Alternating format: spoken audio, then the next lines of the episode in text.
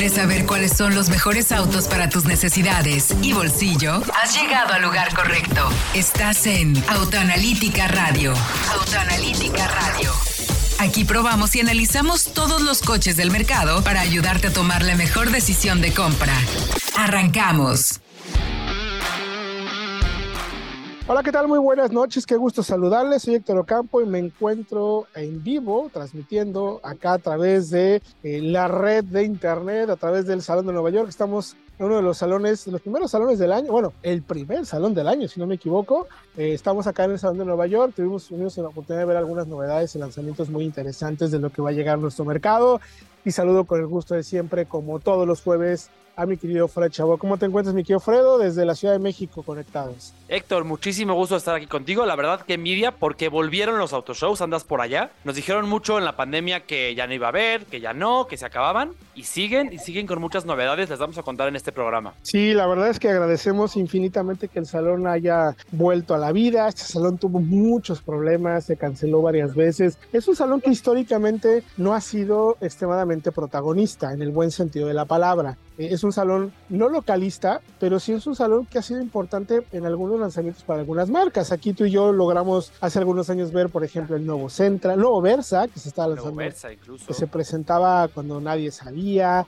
Eh, vimos también, eh, me acuerdo RAV4. mucho, la RAV4, Sonata, productos que llegan a ser importantes, ¿no? Entonces, aquí estando en el salón, en las características propias de un salón, hay mucha gente. Finalmente está viva la industria automotriz. Si bien los salones a veces pensamos que están prácticamente, no diría muertos, porque no es la palabra, pero que cada vez ha sido más complicado tener eh, la opción de un salón con gente, con lanzamientos importantes, porque la misma inmediatez de las redes sociales y de los contenidos que se escriben constantemente en nuestras propias plataformas le tienen un poco, no fecha de caducidad, pero sí cada vez más complicados que puedan ser eh, vistos por la gente, porque pues te enteras de todo. Siempre será bonito venir a un salón y tener la Claro. oportunidad de ver algunos lanzamientos. No lo recuerdo en nuestras líneas de contacto, arroba Autoanalítica MX en todas las plataformas de redes sociales. También puede eh, estar en la página de internet www.autoanalítica.com.mx porque ya tenemos contenido que el buen Fred se puso como loco a escribir a gran velocidad. Y también va- los invito a que vayan a las plataformas de redes sociales porque ahí tenemos algunos videos cortos de lo que vimos en estos momentos acá en el salón. Y mi querido Fredo, ¿qué te parece si nos arrancamos inmediatamente con el lanzamiento, eh, no lanzamiento, sino lo que pasó esta mañana o la mañana del pasado martes aquí en el Salón de Nueva York, que es donde se entregan también los reconocimientos del auto mundial del año. Un premio que se entrega con votos de más de 100 periodistas a nivel mundial y se entrega a los coches que se lanzan durante este el año pasado y que tienen que la, la característica de venderse en diferentes continentes para poder ser considerados como autos globales y del que nosotros orgullosamente somos parte del jurado de México. Somos cuatro periodistas en México que tenemos la capacidad de elegir y de votar y estuvimos aquí en la mañana para, para dar los premios y reconocer a los mejores vehículos del planeta. Son seis categorías, mi querido Fredo. ¿Te parece que las vayamos numerando y vamos platicando de ello también? Sí, son seis categorías y me gustaría mencionar, eh, somos, bueno, hay cuatro jueces en, eh, de mexicanos en el, en el, Correcto. en el panel, en el panel global. Y también mencionar que, a ver, no solamente votaste, estuviste en Los Ángeles, tú, Ah, correcto. manejando todos y cada uno de los modelos para que el voto pues tuviera, tuviera sentido. No es nada más votar por votar, manejaron todos los autos. Es correcto, sí es importante mencionarlo. Si bien tenemos oportunidad de ir conociendo los coches, la intención es que durante el Salón de Los Ángeles, que se realiza a finales del cada año, tengamos oportunidad durante 3, 4 días de manejar cualquier cantidad de autos de los que se presentan para conocerlos y poder emitir un voto todavía mucho más estudiado, aprendido, dirigido, bien hecho, digamos. Entonces sí, efectivamente, eh, prácticamente todos los autos que fueron finalistas tuvimos oportunidad de manejarlos. Entonces, mi querido Fredo, si te parece, vamos eh, contando cuáles fueron esos coches, cómo fueron los lanzamientos, qué tipo de, de coches son los que se presentaron y quién fue el ganador en cada una de las categorías. Arrancamos con la primera, ¿no? Sí, nos arrancamos con el World Urban Car of the Year, el coche urbano del año. Eh, aquí participaba la Volkswagen Nibus, que se vende en México, pero eh, lo ganó el Citroën C3. Correcto. Este subcompacto eh, pues, europeo principalmente del grupo Stellantis. Sí, que se encuentra en mercados como en Sudamérica, no tenemos Citroën en México, pero, ni en Estados Unidos ni Canadá, pero sí se encuentra en Colombia, Argentina, Perú, Chile, además de Asia y Europa principalmente. Entonces, un auto, yo la verdad, creía honestamente que Nibus podía tener serias posibilidades de ganar, pero bueno, eso finalmente se lo llevó Citroën, que se lleva un reconocimiento que cada vez es importante también en el mercado. Siguiente en la categoría fue diseño, mi querido Fredo, si no me equivoco. Eh, sí, eh, diseño del año que lo ganó el Hyundai Ioniq 6. En este, en este apartado es el único en el que tú no votaste, si no me equivoco. Correcto. Porque el panel de jurado es tal cual enfocado a diseñadores, eh, es otro panel. Sí, sí, sí gente encargada y que tiene que ver y que conoce bien el tema de proporciones, diseño y todo, no solamente si está bonito o no, sino que también es gente que sabe un poco del tema en ese sentido. Y efectivamente, lo ganó la Ioniq 6. Hay que mencionar que van a escuchar muchas veces Hyundai en las votaciones porque le fue muy bien a la marca, arrasó en las entregas de premios. Los otros finalistas, si no me equivoco, mi querido Fredo, era eh, Range Rover Land Rover, Sí, la, la, Range Rover, la Sport y la regular. Y la verdad es que no tengo el dato del otro finalista. Ay, se me fue. Porque eran, eran tres por categoría. Correcto, correcto. Eh, Estamos un poco. Ah, eh, el Lucid Air, si no me equivoco, uno de esos, pero bueno. Sí, era Lucid Air que no lo consideramos como tan, tan, tan bonito. Luego tenemos la categoría de eléctricos, una que empieza a ser importante, Fred. Sí, importantísima, porque ya en todo el mundo pues son cada vez más las ventas eléctricas. Quizá en México no sean todavía tan relevantes, Correcto. pero lo serán. Y de nuevo, pues híjole, se lo volvió a llevar el Ionic 6. Sí, el Ionic 6 que tiene características. De hecho, eh, la persona del año, eh, también en los votos, pues el jefe de diseño de Hyundai, que tú te sabes bien el nombre, yo no. Sí, se llama Sang Yup Lee. No sé si lo pronuncié bien, pero es ese, ese, mero. Esa persona es una de las personas más relevantes en este momento en la industria. Fue persona del año de acuerdo con los criterios del eh, World Car Award. Y además es el, eh, ni más ni menos que quien le dio vida al nuevo Hyundai Ioniq 6, que, ojo, tiene características de diseño muy particulares y muy interesantes. Y por acá me enteré de una anécdota interesante. Resulta que ese auto se dice, iba a ser el coche de Apple. Por eso el diseño es tan diferente a lo que hemos visto en Hyundai, los Ioniq de las otras, los otros modelos que se encuentran. Por eso hay tanta diferencia. ¿Será cierto o no? Ya les estaremos contando. Ya veremos si es cierto. Es correcto. y vámonos con otro apartado, Héctor. Adelante, adelante. Eh, de un auto que, lo ganó un auto que yo sé que a ti te gustó mucho, el World Luxury Car, el auto de lujo del año, que lo ganó el Lucid Air. A ver, cuéntanos ese coche. Fuertísimo, interesante, mi querido Fredo, porque ese auto en particular nada más tuvo el descaro de ganarle al BMW i7 o Serie 7, además de el Genesis G90, uno de los modelos también más nuevos, más relevantes de la industria, espectacular en ese sentido, también muy bueno en calidad de materiales y acabados, le gana también a esos dos modelos. Y es un startup muy interesante, o sea, un coche realmente nuevo que tengo oportunidad de ganarle a estos autos, es súper relevante. Nos quedan dos premios, si no me equivoco, Performance y Auto del Año, mi querido Fredo. Así es, el Performance Car, el auto de, alto desempeño del año global, que se lo llevó no el Hyundai Ioniq 6, pero sí su primo hermano, el Kia EV6, el EV6 GT, que también, creo que también te dejó fascinado. Espectacular, un auto de casi 600 caballos, 580 caballos, dos motores, espectacularmente bien terminado, una manera muy efectiva de la marca de poder hacer eh, bajo una misma plataforma global de eléctricos modelos distintos con Hyundai, con Genesis y con Kia pues este EV6, EV6 GT nos dejó a todos encantados, ni más ni menos que se enfrentó contra el Nissan Z y contra el Corolla GR, GR Corolla. Muy buenos coches también, pero sí, el Kia EV6 GT es espectacular. y cerramos, sí, adelante. rápidamente que es el segundo auto eléctrico que gana esta categoría de alto desempeño. El primero fue el Porsche Taycan en 2020 y que además las marcas europeas están prácticamente saliendo de ese segmento. cada vez los coreanos están tomando esa división. ¿Y qué te parece, mi querido Fredo? Si vamos a ir a música y regresando, platicamos quién es el ganador del Auto Mundial del año, donde estuvieron de finalistas BMW X5, X1, Kia Niro y el Hyundai Ioniq 6. Vamos a una música y regresamos con más aquí en Autoanalítica. Vamos a recargar gasolina y regresamos con los mejores análisis para que hagas la mejor compra. Estás en Autoanalítica Radio. Estamos de regreso en Autoanalítica Radio. Prepara tus preguntas y escríbenos en arroba autoanalítica en todas las redes sociales. Mazda lanza al mercado la nueva CX50, un producto diseñado para aquellos que gustan enriquecer su vida diaria con nuevas aventuras y descubriendo lugares únicos al aire libre. Para eso ofrece el sistema iActive All-Wheel Drive que monitorea automáticamente las condiciones del camino para entregar siempre el mejor desempeño y estabilidad. Pero también es el primer Mazda con el sistema de modos de manejo Mazda Intelligent Drive con un modo off-road que te permite salir del asfalto maximizando la respuesta de motor, caja y tracción.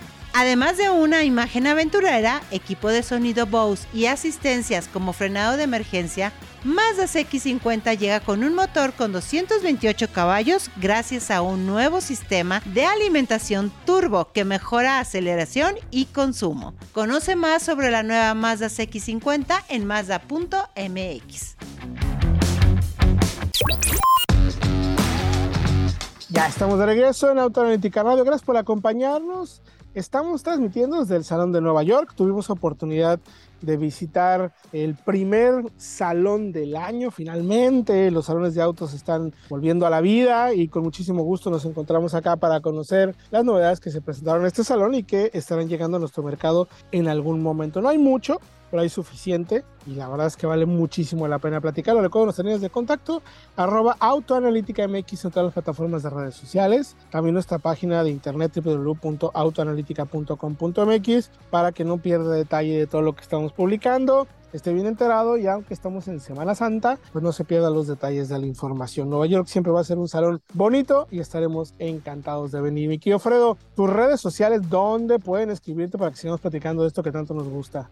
En SH-Fred en Twitter o Instagram o en Autoanalítica MX en Facebook, Twitter, YouTube, en todos lados, TikTok. Las tuyas, Héctor. Exactamente. Héctor-Campo, ahí me pueden escribir y con mucho gusto platicaremos de esto que tanto nos gusta.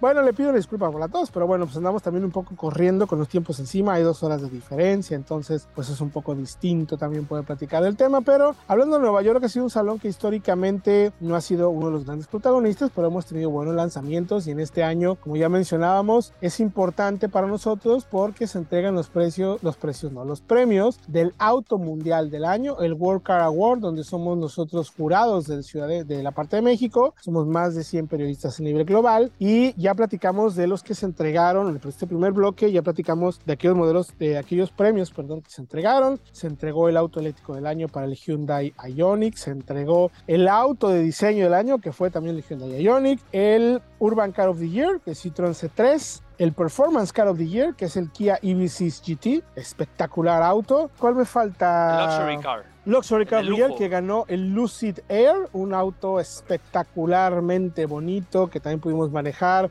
un startup en pocas palabras, que tiene pues uno de los coches más lujosos y atractivos que puedes encontrar en el mercado, un auto que te puede llegar a costar hasta 190 mil dólares, una versión especial grafito si no me equivoco, y con más de 1100 caballos. Entonces imagínense nada más la locura que es ese auto. Y el último en la lista, el más importante definitivamente, que tiene que ver con el auto del año, el más, el auto más relevante relevante para la industria automotriz, para los periodistas a nivel global, eh, fueron tres finalistas. BMW X1, me parece súper importante, Fredo, porque es una plataforma que tiene vehículos de gasolina, diésel, eh, plug-in hybrid y eléctrica. Una plataforma súper global. Luego el Kia Niro, mismo caso, plug-in hybrid, híbridos, eléctricos y gasolina. Y por último el Hyundai Ioniq 6, un auto sumamente interesante en términos de plataforma, diseño, performance, etcétera, etcétera. Es la primera plataforma global eléctrica compartida del grupo Hyundai que se hace para Kia, para Genesis y para Hyundai con el EV6, el Genesis GB60 y el Ioniq 6. Y el ganador, mi querido Fredo, ¿cuál fue el auto más importante del mundo? El ganador de este año. El definitivo, el Hyundai Ioniq 6. Le dijimos en el bloque pasado que lo iba a escuchar muchísimo, porque sí, se llevó de las siete categorías, tres. El auto eléctrico, el diseño y el auto del año. Sí, sí, sí, impresionante. 3 de 7. Sí, 3 de 7, bueno, más la persona del auto, la persona, la persona del su año. diseñador. Cuatro, tuve oportunidad de platicar y no quiero sonar presumido, pero con mi amigo José Muñoz, quien es el CEO de Hyundai de todo Norteamérica, eh, que también estuvo, por ejemplo, en México, lo conocí hace varios años como director de Nissan en México, un tipo muy inteligente, con una personalidad poco vista en la industria automotriz, con mucha energía, que ha puesto a Hyundai pues prácticamente año tras año como una de las marcas más relevantes para la industria automotriz. Entonces, ahí lo tiene, esos fueron los ganadores de este año, estaremos listos para en noviembre de este año manejar más modelos y ver cómo es la convocatoria de todos los modelos para el siguiente año y veamos cómo le va Hyundai. Seguramente, de lo que vimos aquí en el salón, mi querido Fredo, este Hyundai Kona eléctrico estará por ahí, algún Genesis también por ahí, habrá cosas muy interesantes, mi querido Fred. Sí, pues sigue habiendo lanzamientos y ahora participan los que empiezan a venderse desde este punto hasta el año que entra. Te las vas a poder manejar de nuevo en Los Ángeles. Efectivamente. esperemos que pronto suceda eso, mi querido Fredo. ¿Y qué te parece si platicamos desde acá, desde el Salón de Nueva York, qué novedades fueron importantes para nuestro mercado? Porque hubo bastantes a ver, no es un salón de lanzamientos globales mundiales, pero sí es un salón interesante con productos que llegan propiamente a nuestro mercado. Pude ver, por ejemplo, la Highlander Maxi, la grande ya, grandotota, robustota, que me parece que luego a veces no tiene mucho sentido cuando tienes una secuoya me parece que compiten mucho en tamaño, se ven muy parecidas, ¿eh? Es que, es que son diferentes porque la Sequoia sigue siendo una sub tradicional. Sí, sí, sí. Montada en una base de pickup y la Highlander es más, es, un monocasco. Entonces sí, sí, por tamaño son similares, pero creo que Toyota necesitaba ese auto porque la Highlander quedaba una talla por debajo de la Explorer, de la Teramont y, se notaba en espacio por, sobre todo para plazas traseras. Sí, la tendría que entregar ya esas. Exacto. Pero lo interesante de la gran Highlander es que es híbrida, turbo y que no creo que llegue a México. No, definitivamente no. Toyota en México tiene una estrategia un poco distinta. No tienen coches. Entonces, pues esa es la estrategia. Que no hay coches. Básicamente, este, sí. Sí, pero, pero se hablaba mucho de la Tacoma. No se presentó, si no me equivoco. Hay una, hay por ahí información. Yo ya la busqué, créeme, la busqué aquí en el salón. Y no hay, o sea, hay una información de una versión plugin, por el estilo, ajá, pero pues no la veo. Acá tampoco hay coches. Este, acá tampoco. Incluso sacaron un teaser un adelanto diciendo que se presentaba el 4 de abril. Correcto. Fue hace unos 2, 3 días. No se presentó el 4 de abril y no se presentó en el salón. Quién sabe qué anunciarán al respecto, pero pues no se presentó, básicamente. Con eso lo dejamos. Sí, sí, era, Tacoma este obteniendo, eh, el tema era sumar tecnología híbrida, pero bueno, no lo encontramos. Vámonos entonces a lo que sí hay, a lo que vimos. Me parece, mi querido Fredo, podemos empezar con los Jeeps, ¿no? Que hay una actualización importante para Jeep y van con todo con el tema de electrificación también, versiones 4X eh, by E. Exactamente. Interesante porque actualización de media vida la generación JL, que ya conocíamos, la, de siempre, digamos, pero tiene un nuevo aspecto, sobre todo en el frente, una nueva parrilla con eh, estas ranuras, las citas ranuras son más angostas, tiene mejor ventilación, también es un tema incluso práctico, no solamente estética, y sobre todo el interior, que recibe una nueva pantalla táctil de 12.3 pulgadas contra la anterior de 7, creo que muy necesario el cambio. Muchísimo. Sí, y tiene ya Connect 5 con Android Auto, Apple CarPlay inalámbricos, y ojo, eh, tiene una guía de off-road que te permite conocer en Estados Unidos, digamos, los caminos, los trails más populares, hasta 3.000 caminos todoterreno con puntos de interés, obstáculos, una guía general a la que te puedes suscribir en tu infotenimiento para extraer el máximo a tu Jeep Wrangler, que es el todo por el todoterreno por excelencia, me atrevo a decir. Y sabes que está bien bonita la pantalla, ¿eh? ya ahorita que me tuve oportunidad, eso importa en los salones, me pude subir, tocar, operar, funciona bien rápido, tiene muy buena retroalimentación, muy buena iluminación, muy buenos los menús, se parece más a los últimos sistemas que vemos en algunas otras marcas como Volkswagen, que parece que tiene también sistemas de infotenimiento muy buenos con diferentes menús o widgets en pantalla que funcionan súper bien. La verdad, bien, bien, bien aterrizado. Sabemos que las versiones plug-in van a ser todavía más accesibles. Hay, una, hay un cambio en los precios acá en Estados Unidos que lo vuelven más accesible. Seguramente lo veremos en México rápidamente, pero eh, el tiempo es inevitablemente cruel con nosotros, mi querido Fredo. Tenemos que ir a música. Pero eh, regresando, vamos a platicar con Alfonso Chiquini, quien es el director de marca en temas comerciales, producto. Nos va a contar qué viene de Volkswagen para el próximo año o en este año, qué lanzamientos tenemos y qué te parece si después de eso seguimos y pues seguimos platicando con los lanzamientos que vimos aquí en el Salón de Nueva York. Héctor Ocampo, vamos a ir a música, estamos transmitiendo desde el Salón de Nueva York aquí en Autoanalítica Radio. A recargar gasolina y regresamos con los mejores análisis para que hagas la mejor compra. Estás en Autoanalítica Radio. Estamos de regreso en Autoanalítica Radio. Prepara tus preguntas y escríbenos en arroba autoanalítica MX en todas las redes sociales. En voz de los principales actores de la industria, esta es la entrevista en Autoanalítica Radio. Bueno, pues ya estamos de vuelta aquí en Autoanalítica Radio. Les recuerdo los teléfonos de contacto para que nos escriban en arroba autoanalítica MX y nuestra plataforma de autoanalítica.com.mx. Me encuentro justo en el Salón de Nueva York y estamos platicando con Alfonso Chiquini, el director de marketing, producto, precios, todo el que sabe todo el tech y maneje de Volkswagen en México. ¿Cómo estás, mi querido Poncho? Muchas gracias por la invitación. Mi querido Héctorito, ¿cómo estás? Siempre es un placer y un gusto saludarte. Eh, me gustaría mucho que me contaras qué es lo que estamos viendo de Volkswagen que va a llegar a México del salón, porque es importante estemos acá finalmente para entender parte de la estrategia que estás teniendo en productos que digamos que la división de SUVs es muy importante para Volkswagen y está haciendo un refuerzo en esa parte, ¿no? Sí, hoy, bueno, hoy para nosotros la, todo lo que es la división de, de SUVs es fundamental. Y no solamente es fundamental, sino es estratégica en base a las proyecciones y estrategias que tenemos para la marca. Lo que hoy estamos viendo es precisamente parte o continuación de lo que vimos en el Auto Show de Chicago. Correcto. En el Auto Show de Chicago presentamos una actualización muy importante en Teramon y en Cross Sport, en donde tenemos cambios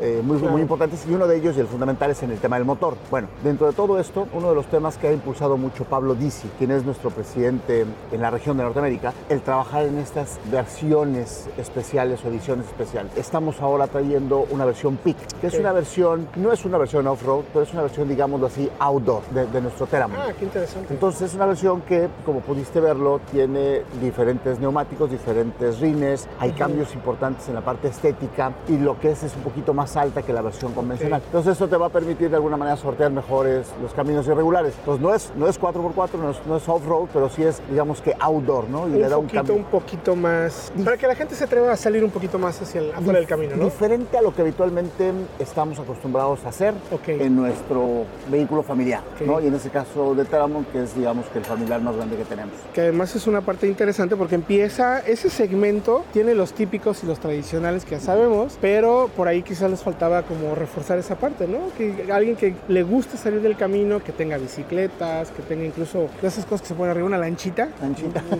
un- ¿cómo se llama? Kayak. Un kayak. Puede, puede tenerlo y, y salir a hacer algo para, hacia Valle de Bravo o hacia Tapalpa o ese tipo de lugares, en las grandes ciudades. No, a ver, sabemos que estos vehículos familiares en el entre semana o en, o en el día a día, pues son vehículos que utilizas para llevar a la familia de un lugar a otro, la escuela, las actividades. Pero el fin de semana es un vehículo que utilizas también para tu esparcimiento y para tu recreación. Y mucho de esto depende también de este tipo de actividades a las que te refieres, ¿no? Salir un poquito a la parte outdoor, salir un poquito andar en bicicleta, salir. Y entonces es precisamente en donde nos queremos enfocar en esa parte. Normalmente habíamos estado muy enfocada o en la parte deportiva o en la parte de lujo. Claro. Y habíamos dejado un poco a un lado esta parte Ah. eh, recreativa. Y ahí estamos apuntalando ahora esta versión PIC de Ok. nuestro Teramon y que sí, efectivamente, como bien lo dices, va a llegar al mercado mexicano en el segundo semestre del año. Por ahí más o menos a finales de agosto estaremos presentando Ok.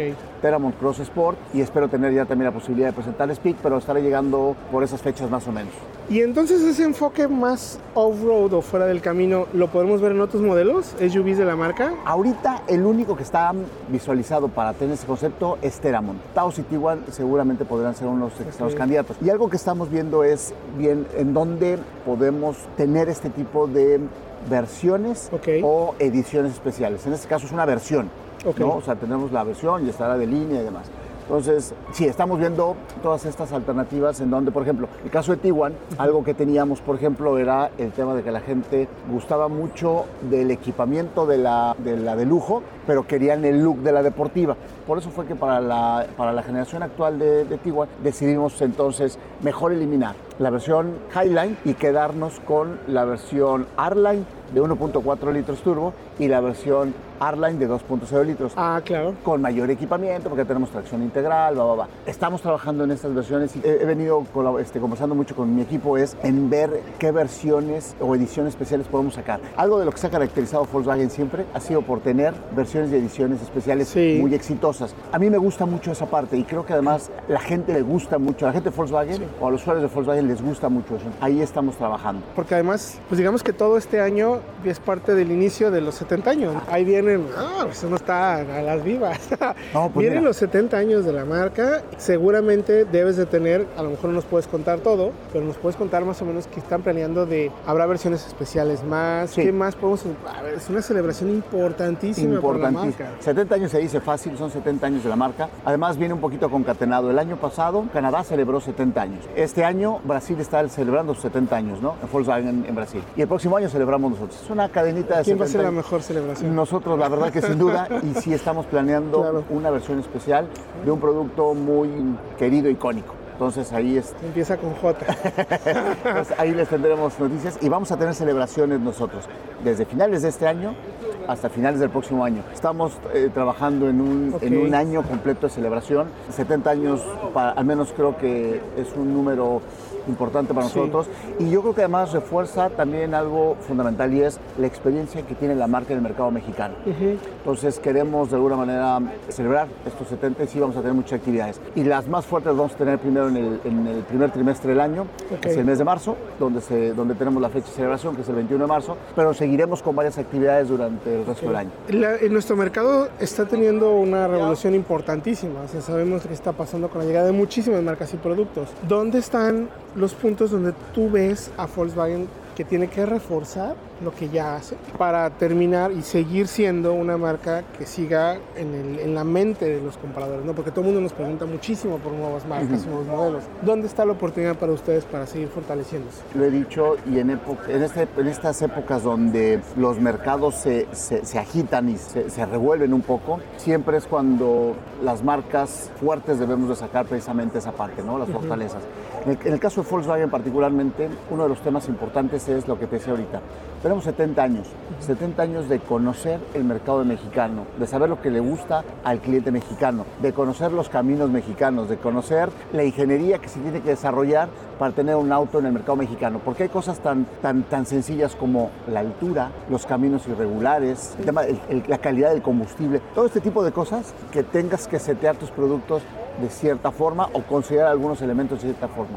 Y eso pues, lo tenemos nosotros desde hace 70 años, porque además algo muy importante es que tenemos un centro de desarrollo y tecnología muy importante en Puebla. Y esto pues, nos ha ayudado a trabajar muy bien esto. Entonces, creo que uno de los elementos que, que vamos a trabajar mucho es precisamente eso, la experiencia, el conocimiento que tiene la marca del mercado mexicano. Eso va a ser un elemento que vamos a estar eh, reforzando muy fuertemente y creo que la gente eh, es importante que lo conozca y lo sepa. ¿Y hay oportunidad en nuevas tecnologías? Es una pregunta recurrente, es evidente. Muchísima gente quiere saber qué está haciendo Volkswagen para México. No, a ver, la, toda la familia ID es una locura. El ID to All es un producto sumamente atractivo. ¿Cómo le van a hacer ustedes? ¿Cómo le van a entrar al tema de electrificación? Había, hemos platicado, lo que platicamos con Pablo Dice anteriormente por el tema de plug-in hybrids o híbridos. ¿Cómo, ¿Qué van a hacer? ¿Cuáles son los pasos? ¿O qué te gustaría o qué estás dibujando que pueda llegar a, a- a ejecutarse en México? Digamos que en un término de mediano, de largo plazo, está el tema de la electrificación, que sin duda hacia donde vamos todos, hacia donde va la industria. Sabemos que hay una serie de retos importantes que cumplir. En tanto llegue este, este punto, Pablo Disi, que precisamente acabas de platicar con él y creo que fue muy claro y muy contundente en esto, se están evaluando la utilización de nuevas tecnologías. Nosotros no las desconocemos porque ya las tenemos. Claro. En Europa ya hay vehículos que cuentan con tecnología híbrida o tecnología híbrida enchufable.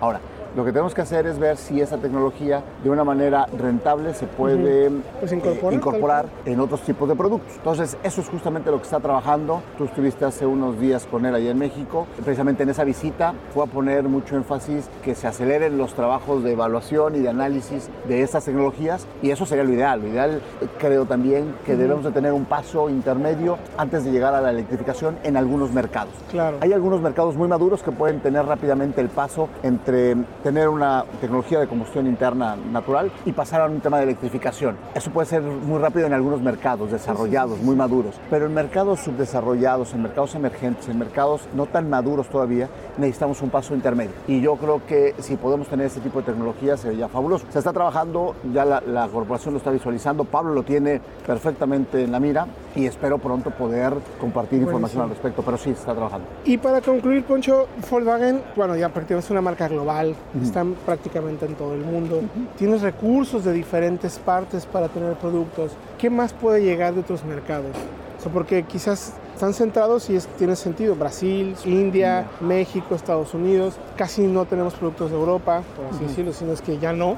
Pero ¿de dónde puedes tomar recursos para crecer la oferta? Si es parte del proyecto, claro. A ver, uno de los temas importantes en todo esto es que tenemos como meta estratégica en la, en la compañía ser rentables. O sea, eso es un elemento muy importante. No vamos a traer un vehículo nada más por traerlo, por competir en un segmento, por traer volumen, si esto no genera una rentabilidad para la compañía y para nuestros distribuidores. Hoy, si te fijas, tenemos un line-up muy robusto y hoy tenemos, hoy tenemos siete SUVs que estamos ofreciendo en el mercado mexicano, con la incorporación de Ticros de Brasil, que lo trajimos para el tema de flotillas. Hoy tenemos siete SUVs y vamos desde las subcompactas hasta las grandes. Hasta las grandes. ¿no? Realmente ya no hay espacio ahí para una más. Probablemente podríamos ir más adelante con una SUV un poco más pequeña que Taigun y más grande que Teramon Cross Sport ya no hay, no tenemos. Entonces, ni tampoco tiene sentido porque el volumen en esos segmentos es muy chiquito. Sí, claro. Entonces, no. Entonces, en el tema de SUVs estamos muy completos hoy en día. En cuanto tengamos ID4, se vendrá a reforzar todavía nuestro portafolio en SUVs con la primera eléctrica, ¿no? Pero ahí estaremos muy, ya estamos muy completos. ¿Qué pasa con el tema de los sedanes? El segmento de los sedanes es un segmento que sigue yendo a la baja cada día. Sí. Entonces, el traer más sedanes de los que hoy tenemos es muy arriesgado. Hoy tenemos un Virtus y tenemos nuestro Jetta. Un Virtus que está en el segmento de los subcompactos y un Jetta que está en el, segmento de los compactos. Ir al segmento de los medianos, a ver, todo el mundo está saliéndose de los medianos y el segmento se está muriendo. Entonces ahí no tiene sentido. Ahora, traer, eh, irte al segmento de los eh, sub-subcompactos es muy complicado porque la renta, los 0-0 es muy complicado Ajá. porque la rentabilidad es muy Sí, pobre. sí, es un segmento muy sensible al precio sensible. y todo el mundo quiere seis bolsas de SP, Y todo- bla, bla, ah, bla. sí, y- y- y- Y a turbo, ver, eh, pero es que viene ese tema importante. Las regulaciones en seguridad y en emisiones obligan a que no puedas competir de manera mm, rentable en estos. Entonces, la verdad que no tiene sentido. Entonces, hoy traemos un Virtus con, tres, con, con varias versiones, con versiones turbo, versiones normalmente aspiradas, que creo que están funcionando muy bien. Nuestro Jetta, que es Sí, un vehículo 100% ya amarrado, vienen actualizaciones importantes todavía Jetta. La verdad que hasta ahorita ver opciones en otros mercados sería venir a competir con los productos que ya hoy tenemos aquí, entonces no tiene sentido. Entonces, hasta ahorita no vemos nada. Bueno, y Polo, que es Eso uno te de los- decir, pero y Polo, Polo es todavía un tema que estamos trabajando mucho. A ver, es un segmento que sigue yendo a la baja. sí, O sea, a ver, cierto, el segmento de los, de los hatch en México es muy, muy pequeño. Entonces, pero a ver, nosotros lo vimos, el, veis que es- el escenario es muy positivo, es rentable y demás. Estamos nada más viendo por disponibilidades poderlo, poder ver cuándo es la fecha próxima a traerlo, pero ya no falta mucho. ¿no? Buenísimo. Bueno, pues Alfonso Chiquini, director de marketing, producto, precio y muchísimas gracias por la Gracias. oportunidad, por la plática. Gracias, y muy amable. Estaremos pendientes de a ver qué, qué llega y estaremos muy cercanos para ver qué, qué información encontramos al respecto. Por supuesto. Pronto vendrán eh, novedades en, en más o menos hacia el mes de agosto y hacia el cierre del año tendremos otros dos anuncios importantes. Muy bien, bueno, pues nosotros vamos a ir a un corte y regresamos con más aquí en Autoanalítica Radio. Estás en Autoanalítica Radio. Síguenos en nuestras redes sociales como Autoanalítica MX. Vamos a pausa y continuamos. Estás en Autoanalítica Radio. Síguenos en nuestras redes sociales como Autoanalítica MX. Continuamos con los mejores análisis.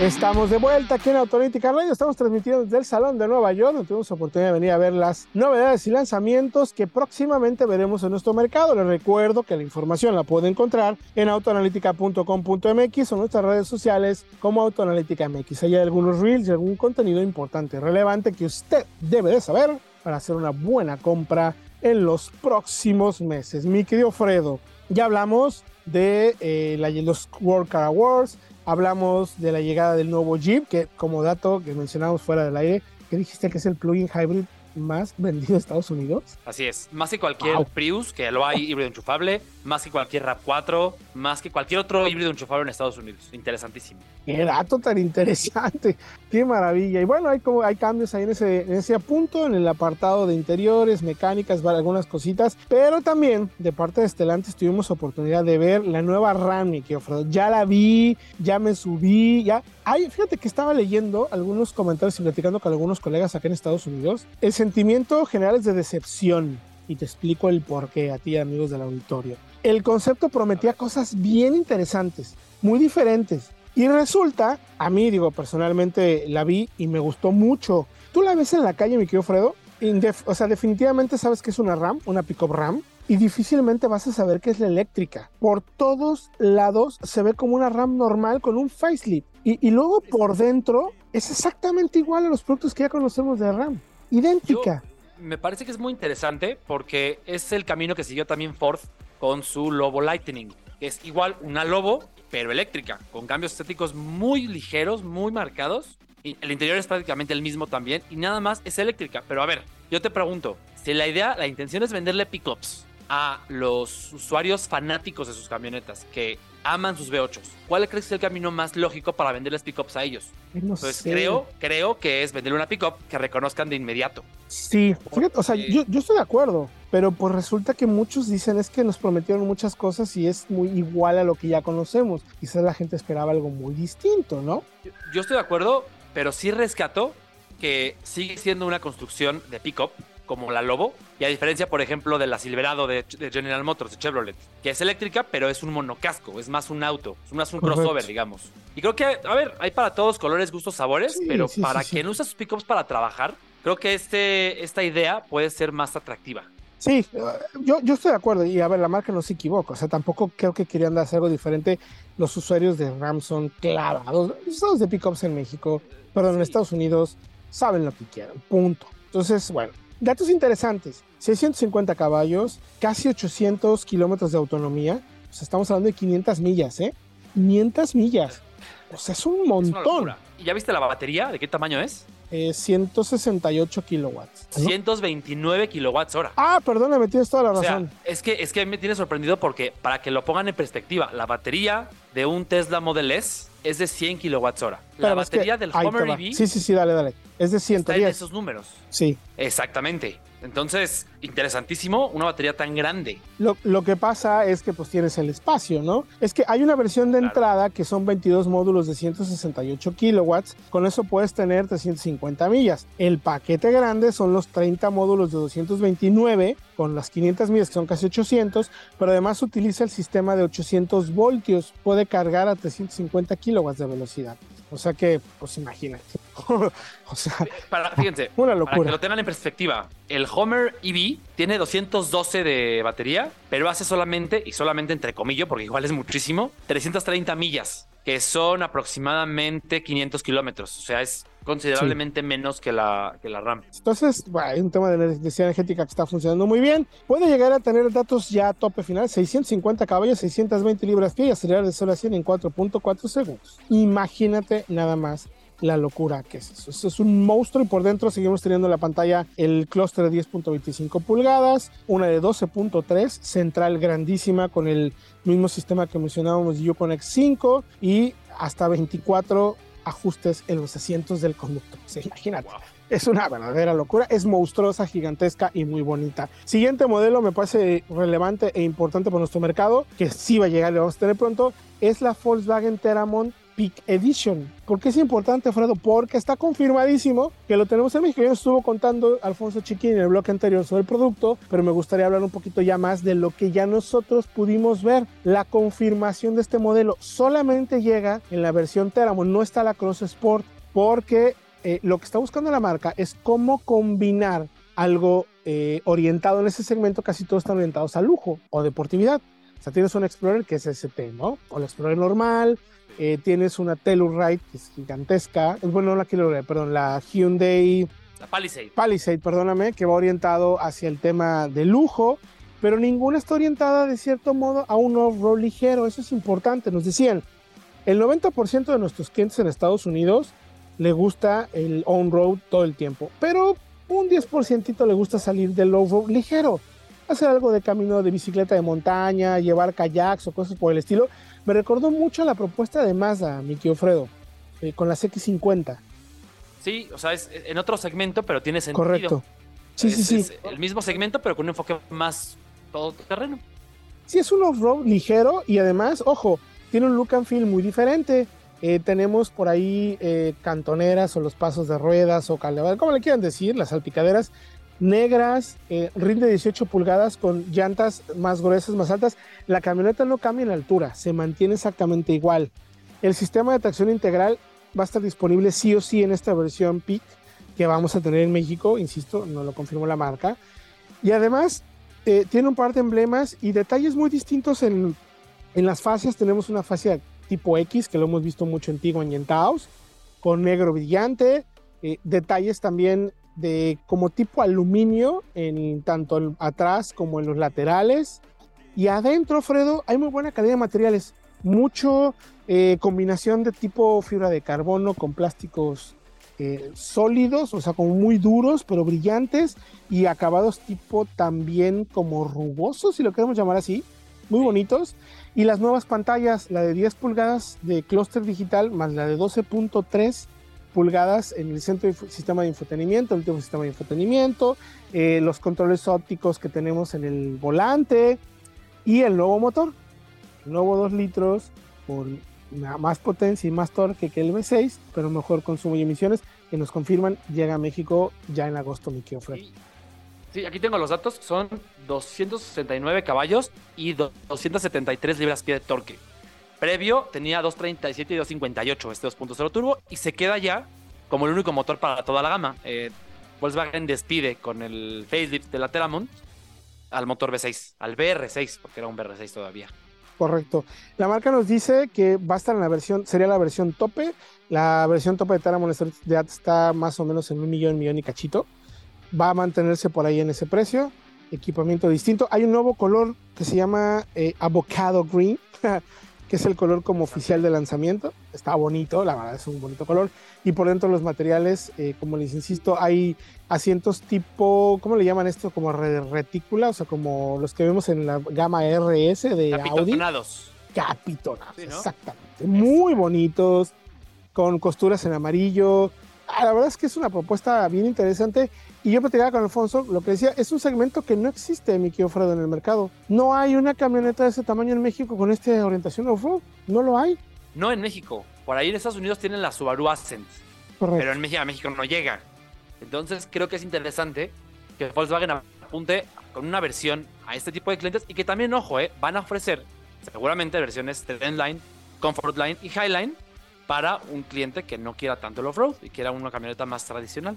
pues te, me adelanté y le pregunté, y solamente va a haber una versión tope que va a ser esta. No va a haber Comfortline ni nada. De hecho, va a ser una versión que se va a llamar así, tal cual. Va a ser una versión adicional a Comfortline y Highline que va a combinar algunos equipamientos de Highline, otros de Comfortline o de Trendline, pero con este look and feel más agresivo, más bonito, por así decirlo, más, más tipo todoterreno. Y que insisto mucho, lo veremos en agosto. Y que Fredo se nos está acabando el tiempo, pero eh, me gustaría hacer un resumen rapidísimo. Me encanta que tengamos finalmente un salón de autos revivido, aunque sea en Nueva York y aunque sea sido chiquito con pocos lanzamientos, pero bueno, ¿no? Sí, me parece interesante que tengamos Nueva York para el primer semestre y Los Ángeles en el segundo. Detroit, la verdad es que creo que ya no va a pintar. Y Chicago, que, está en febrero, pero es un salón mucho más pequeño. Y eso sí, me parece ya local totalmente. Sí, de hecho, ahí se presentó la actualización de esta Atlas o Teramon para nuestro mercado. Entonces, eh, la marca decía que querían hacerlo todo en Nueva York, decidieron partirlo en dos partes con esta versión especial, pero eh, finalmente es una camioneta que si bien nuestro mercado es un segmento pequeño, como mencionaba Alfonso Chiquini en el segmento anterior, es un segmento que seguramente será importante por imagen y que, ojo, eh, también pregunté a la gente de producto de Volkswagen aquí en Norteamérica si este tipo de terminado valdría la pena tenerlo en otros modelos. Y por ahí eh, escuchó muy fuerte el nombre de Taos, mi querido Ya veremos si más adelante. Ya, veremos, ya veremos. Pues gracias, mi querido Fredo. Fue un programa un poquito apurado, con mucho contenido, porque pues estando acá lejos no queríamos desaprovechar la oportunidad de comentarles y que tuvieran esta temperatura de primer acercamiento con los lanzamientos que hubo aquí en el Salón de Nueva York, mi querido Fredo. Pues sí, toda la información, todas las notas para que lean en autoanalítica.com.mx, pasen a ver todas las fotos, toda la información. Es correcto, yo soy Héctor Ocampo, gracias por acompañarnos. Próximo jueves platicaremos un poquito más de las novedades, pero también le tendremos pruebas y lanzamientos y comparativos de nuestro mercado para que, como siempre, tome usted la mejor decisión de compra. Esto fue Autoanalítica Radio, nos escuchamos el próximo jueves. Esto fue Autoanalítica Radio. Autoanalítica Radio. La red de contenidos más completa a tu servicio para que tomes la mejor decisión de compra. Te esperamos todos los jueves en punto de las 8 pm y visita todos los días nuestro sitio autoanalítica.com.mx.